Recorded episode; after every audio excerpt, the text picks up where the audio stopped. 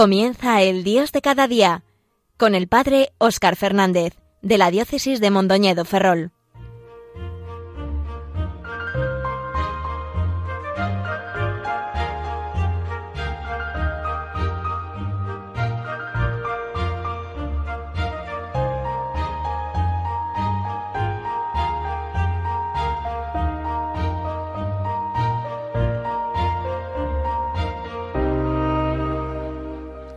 Muy buenos días y un cariñoso saludo a todos los que sintonizáis en estas horas de la mañana Radio María, la fuerza de la esperanza.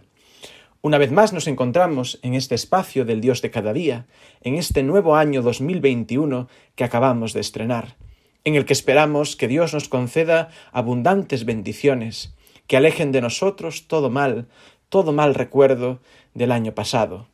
Pedimos que el Señor aleje de nosotros el coronavirus, y todo aquello que pueda amenazarnos, pero sobre todo, como se nos recuerda de manera especial en este tiempo de Epifanía en el que nos encontramos, le pedimos que nos conceda espíritu de revelación para reconocer al Señor,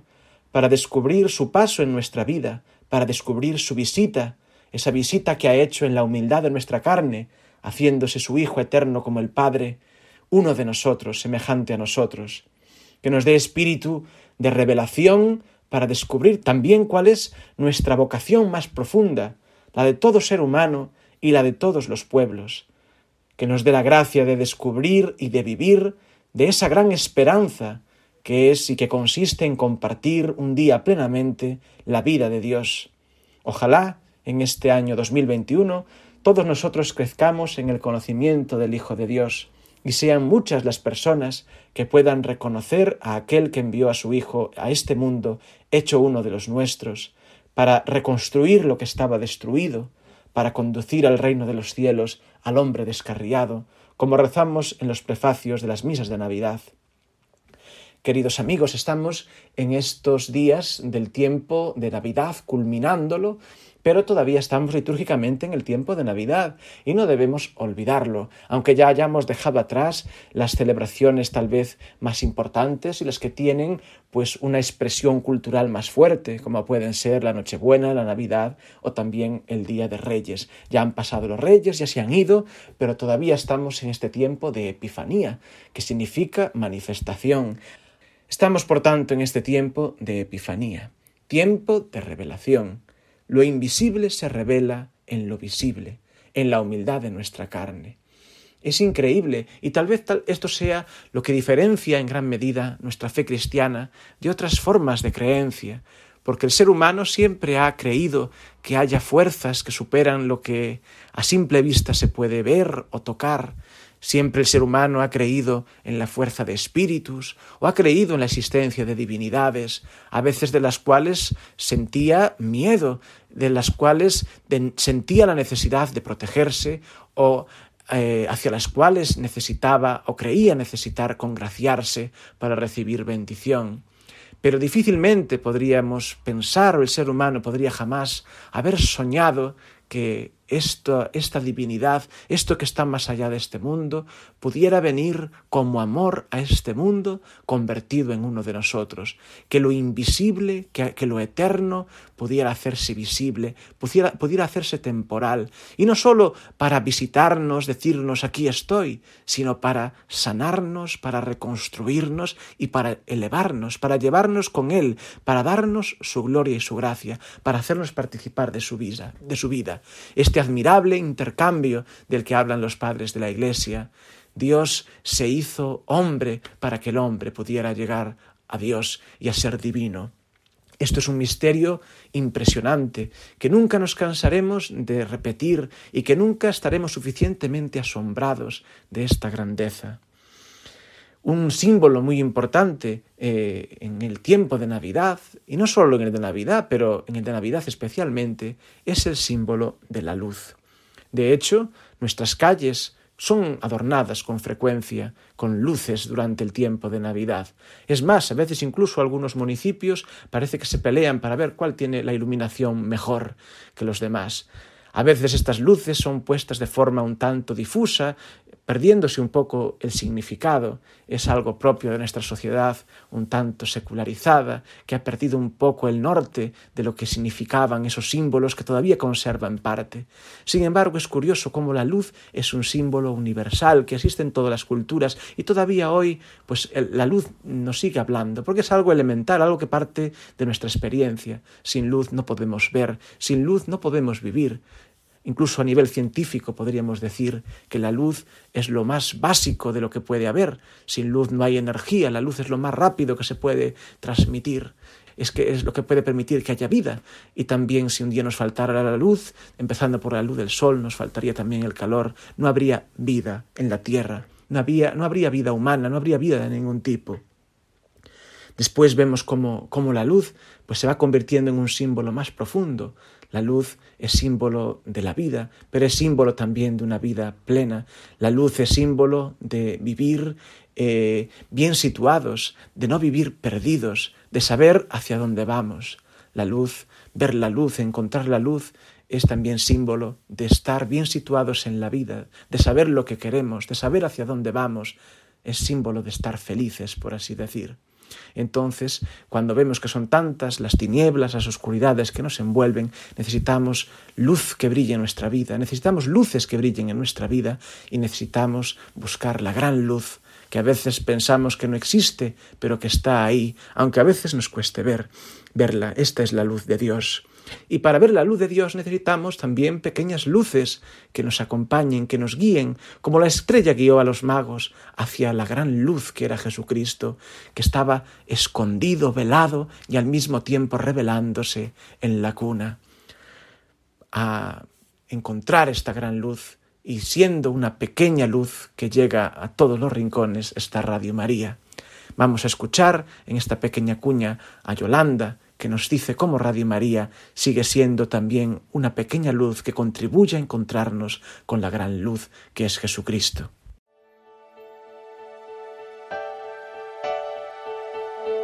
Si nos hubieran preguntado cómo iban a ser los primeros momentos del Verbo hecho carne, nunca hubiéramos pensado en su nacimiento en un pesebre entre animales, en suma pobreza y desamparo. Y sin embargo, esa era la Navidad que Dios quería para enseñarnos que ninguna dificultad o rechazo iban a impedir al Hijo de Dios venir al mundo a salvarnos. Tampoco va a dejar de nacer Jesús en nuestros corazones esta Navidad, pues quiere seguir acompañándonos en estos momentos difíciles e iluminar nuestras vidas como lo hizo con los pastores de Belén y los magos de Oriente. Ayúdanos a transmitir la buena noticia de su nacimiento con tu oración, compromiso voluntario y donativo. Colabora. Puedes hacerlo sin moverte de casa, con una simple llamada, llamando al 91 822 8010 o a través de nuestra página web www.radiomaria.es, donde verás los números de cuenta a donde podrás realizar una transferencia bancaria o a través de pasarela de pago con tarjeta. Además, tenemos disponible el método de pago Bizum. Y si quieres que tu donativo desgrabe, no olvides indicar tus datos personales como tu NIF. Así, con tu ayuda, podremos llegar al corazón de todos los hombres y decirles, Santo y feliz Año Nuevo.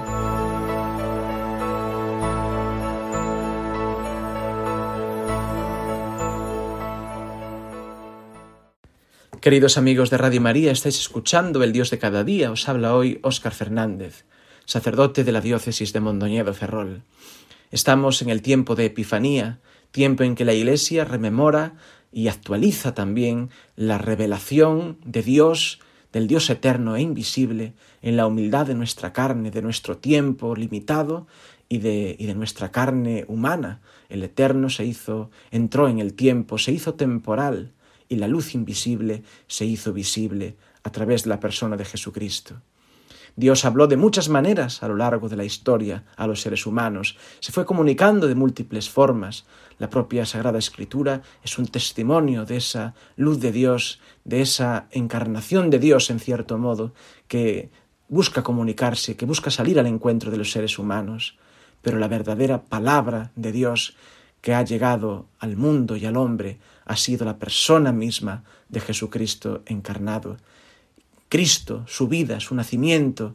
su, su ministerio y también su muerte y por supuesto su resurrección son el lugar de la revelación plena de Dios a este mundo. Y necesitamos los ojos de la fe capaces de acoger esta palabra, ser capaces de, para ser capaces de entenderla de alguna manera, para ser capaces de acogerla, para acoger el acontecimiento Cristo y que esto transforme nuestras vidas y pueda llenarlas de felicidad. El símbolo de la luz acompaña la vida humana desde, desde siempre, acompaña también la revelación de Dios y los términos con los que esta revelación se, se expresa a través de las escrituras y a través de nuestra experiencia.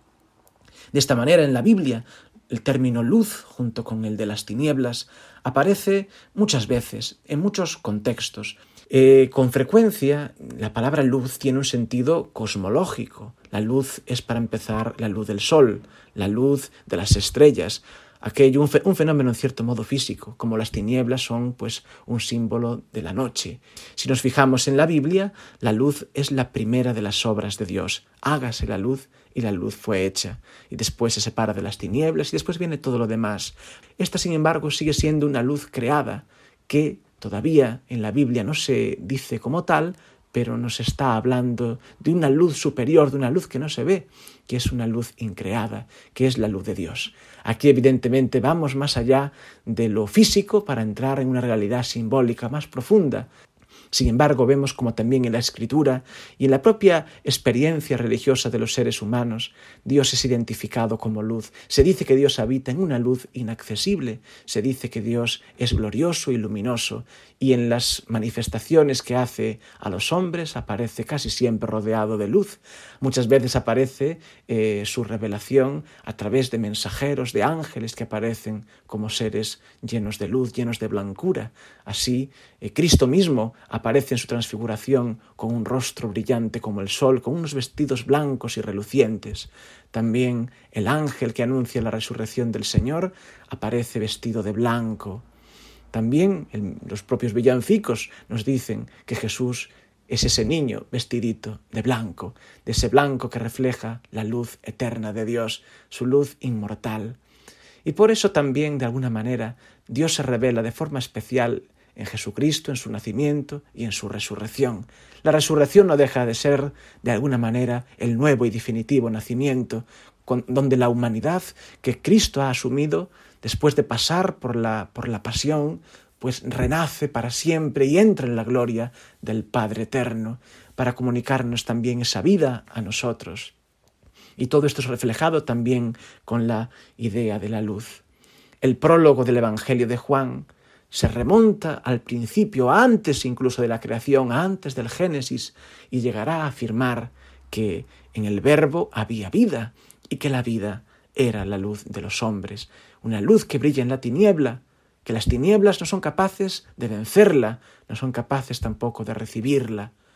que la luz vino a este mundo. Y entonces aquí la revelación bíblica nos dice algo muy grande, identifica a Jesús con la luz, no con una luz visible de este mundo, sino con la luz de la vida, con la luz verdadera, aquel que es luz de luz,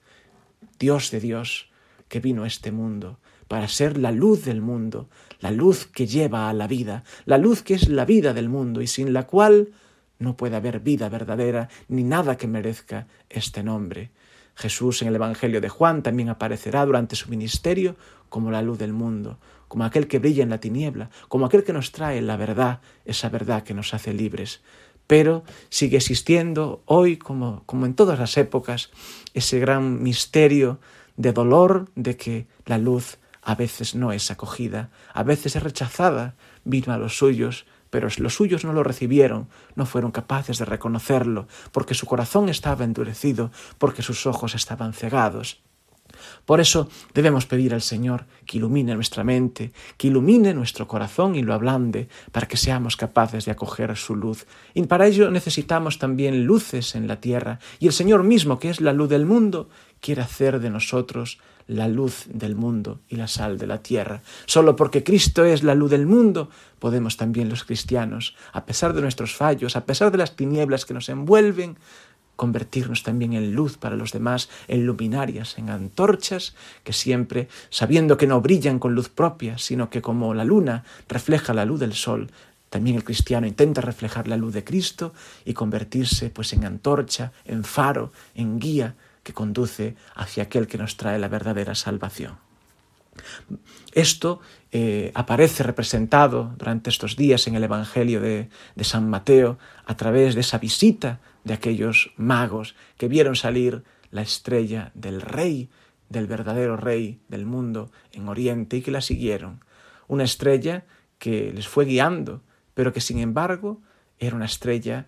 que no les decía absolutamente todo. Por eso también en medio de ese camino de los magos hubo lugar para la oscuridad, hubo lugar para el no comprender. Y vemos cómo los criterios de los magos son todavía criterios humanos. Y de hecho, cuando llegan a la tierra de Palestina, no van a Belén, sino que van a Jerusalén, donde habitaba el rey humano, el rey terreno, que era el rey Herodes, aquel rey sanguinario ególatra, que además era un rey asesino, temeroso de perder su poder, que siempre estaba viendo conspiraciones por todas partes, que había asesinado a varios de sus hijos, incluso había asesinado a su mujer a la que tanto amaba, porque precisamente porque la amaba y porque estaba muerto de celos. Al final acabó con su vida. La vida del rey Herodes es una vida tristísima, un contraejemplo de lo que no debe ser nunca la nuestra, de cómo nunca debemos dejar que el afán de poder, el afán de tener, o cómo incluso los celos malentendidos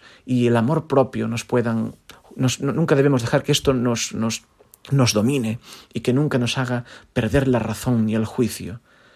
Vemos como los reyes magos van junto a ese rey temporal, no comprenden todavía que las cosas van por otro camino, que el verdadero rey no es de este mundo, no procede de este mundo, aunque viene a transformar este mundo y viene a redimir a este mundo. Estamos en, nuestro, en nuestra vida guiados por una luz, que es la luz de la fe, que es la que nos lleva a Cristo, que procede de Cristo y nos lleva a Él, que a veces aparece de forma misteriosa, de forma oscura, que a veces no, no, comprendemos. Sin embargo, nos hace ir más allá de lo que nuestra razón nos puede decir. Y por eso es tan importante tener fe. Una fe que no es fanatismo, una fe que no es algo puramente ciego, sino que es como las luces largas que nos permiten avanzar un poquito más por la, por la carretera llena de curvas que nos lleva a Cristo, por el camino de Cristo, por el camino de su seguimiento. Es la estrella que guió a los magos, es la estrella que debe guiarnos también a nosotros, para llevarnos hasta el Rey y es la que tiene que transformar nuestro corazón hasta el punto de ser capaces de reconocer al Rey del universo presente en un niño puesto en un pesebre en los brazos de María su Madre. Y esa fe es la que debe también transformar nuestro corazón para hacernos adoradores, para ser de verdad adoradores del Señor, para no adorar ya a los ídolos, a todo aquello que nos oprime, que a veces nos exige que les demos todo sin que nos puedan dar nada a cambio de verdad, porque los ídolos, que en el fondo proceden del diablo, son siempre mentirosos, nos prometen un montón de cosas, nos prometen el oro y el moro, pero al final solo nos chupan la vida y nos hacen esclavos. Quien adora al Dios verdadero descubre su propia verdad, descubre la auténtica libertad, y esto es lo que podemos experimentar siendo guiados, dejándonos guiar humildemente por la estrella, por la estrella de la fe que se va a manifestar en la estrella pues del magisterio de la iglesia, en la estrella que son la vida de los santos, en la estrella que son personas buenas que Dios pone a nuestro camino, que nos van llevando hacia el verdadero sol, hacia el verdadero rey, que es Cristo el Señor, para allí postrarnos de rodillas, rendirle homenaje y darle al Señor nuestros dones, los dones de nuestra vida que a su vez son dones suyos, porque no hay nada que podamos darle a Dios que primero no hayamos recibido, pero reconociendo que lo hemos recibido, le presentamos al Señor nuestro oro, nuestro incienso, nuestra mirra,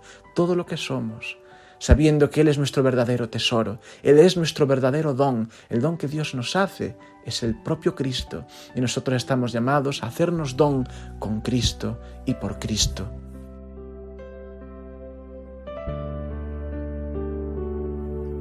Una estrella iluminado el camino.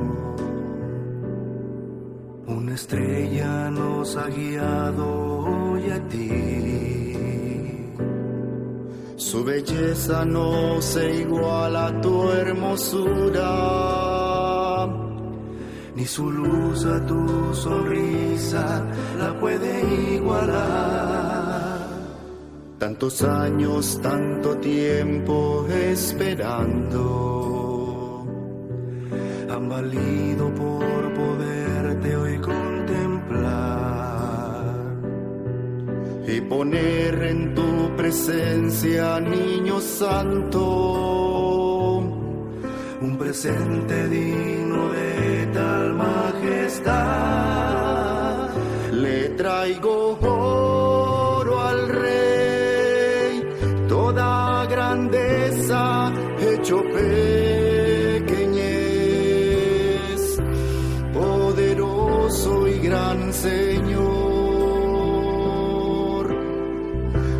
el honor, gloria y poder.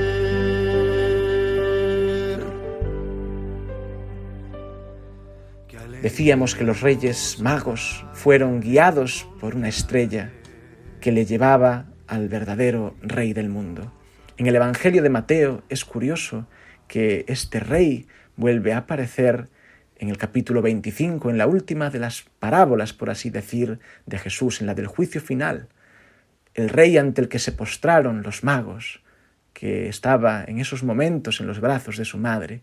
será también el rey que vendrá al fin de los tiempos a juzgar al mundo, que separará a las ovejas de las cabras, a los buenos de los malos, en definitiva, a los que han practicado la misericordia, de los que han endurecido su corazón.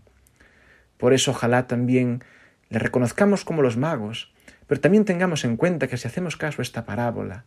Habrá muchas personas que a lo mejor no fueron capaces de reconocerle como los magos,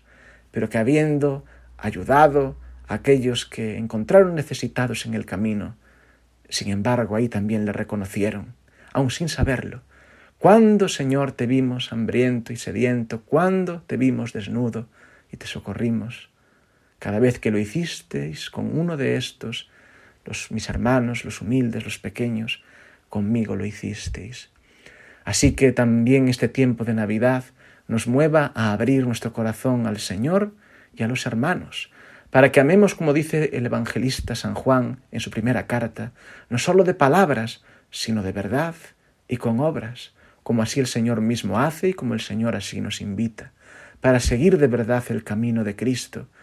en la luz de la fe, a pesar de nuestras tinieblas, las que encontramos fuera y las que encontramos dentro, para un día llegar a, gozar de la, plenitud de su luz, de su luz resucitada. Dios es presentado como luz, Cristo resucitado es también luz eterna,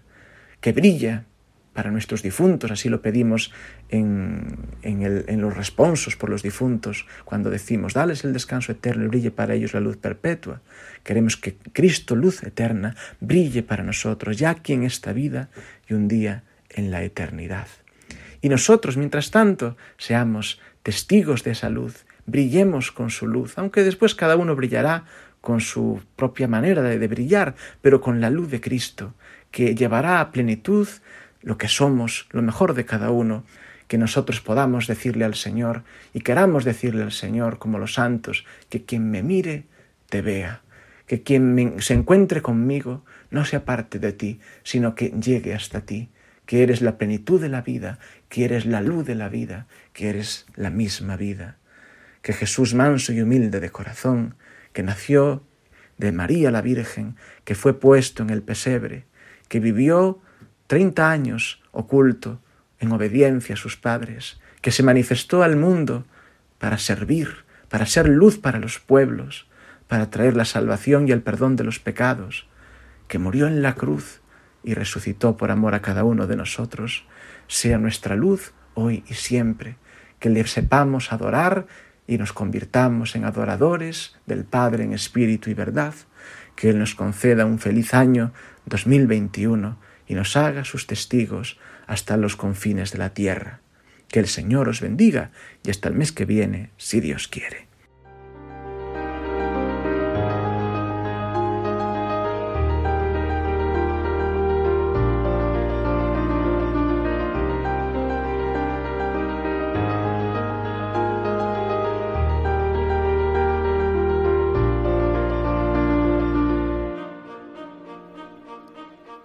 Finaliza en Radio María El Dios de cada día, dirigido por el padre Óscar Fernández, de la diócesis de Mondoñedo Ferrol.